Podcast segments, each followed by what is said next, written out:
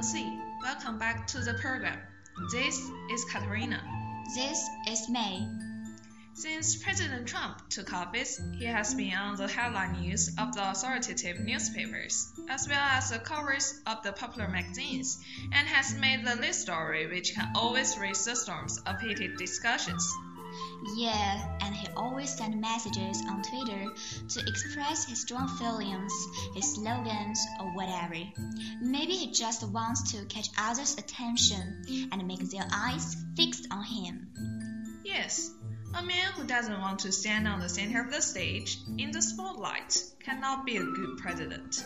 Who knows? Who said that? Me. You. Okay, I get it. Well, you cannot deny the fact that the thing popping out of my mouth reveals the truth and even the philosophy of life to some extent. Okay, okay, you're right. Go ahead. And here's another sentence going like this A man who doesn't have a sense of humor cannot be a good president. Why? I don't think Donald Trump has such sense of humor except his funny haircut like a coin in the gale.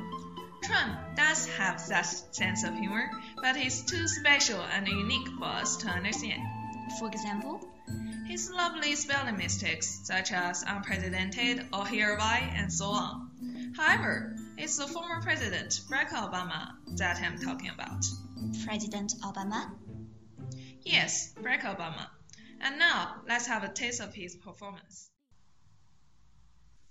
Living up to his reputation of his sense of humor, former President Obama invited Keegan Michael Key as his angry translator at White House Correspondents Association dinner in 2005. And today, it's a great honor for us to invite Beatrice as my translator. Hello, everybody. Today we are going to broadcast a piece of news about Jeff Sessions' confirmation hearing. And okay, let's start. This week, Democrats and Republicans held a confirmation hearing towards Jeff Sessions. Call that confirmation hearing as definitely claps on Sessions' face.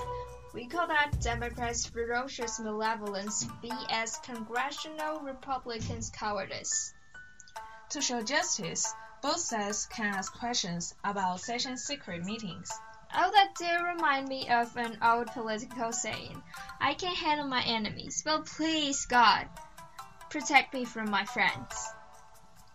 Democrat leaders raised a few questions which Sessions couldn't answer. Questions?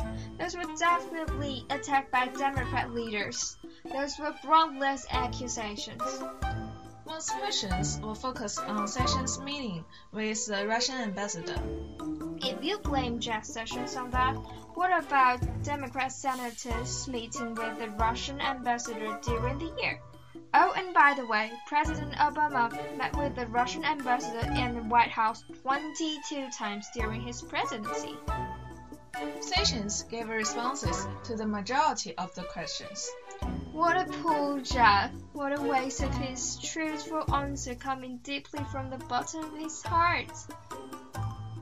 After the hearing, Democrats and a small handful of House Republicans still have doubts about what Jeff answers. Ashamed. A S H A M E D. Ashamed. Most Republican members of Congress should be ashamed. Don't forget which side you are on. What shameless betrayers. Even if without medals or trophies, he wins a reputation of his sense of humor, his excellent performances, and so on. He's more than president, I suppose. Yes, he's more than that. He's more than President Obama because he is Barack Obama, and is using a slight charmer to crack a nut. Yes, I can't agree more.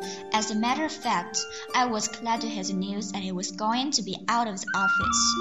It is obvious that you are not noticing him. On the contrary, I fairly admire him. It is fortunate for us to see him out of the office, out of the White House, and be himself. He even shot a short video about his life after retirement to amuse us with his self-deprecating humor.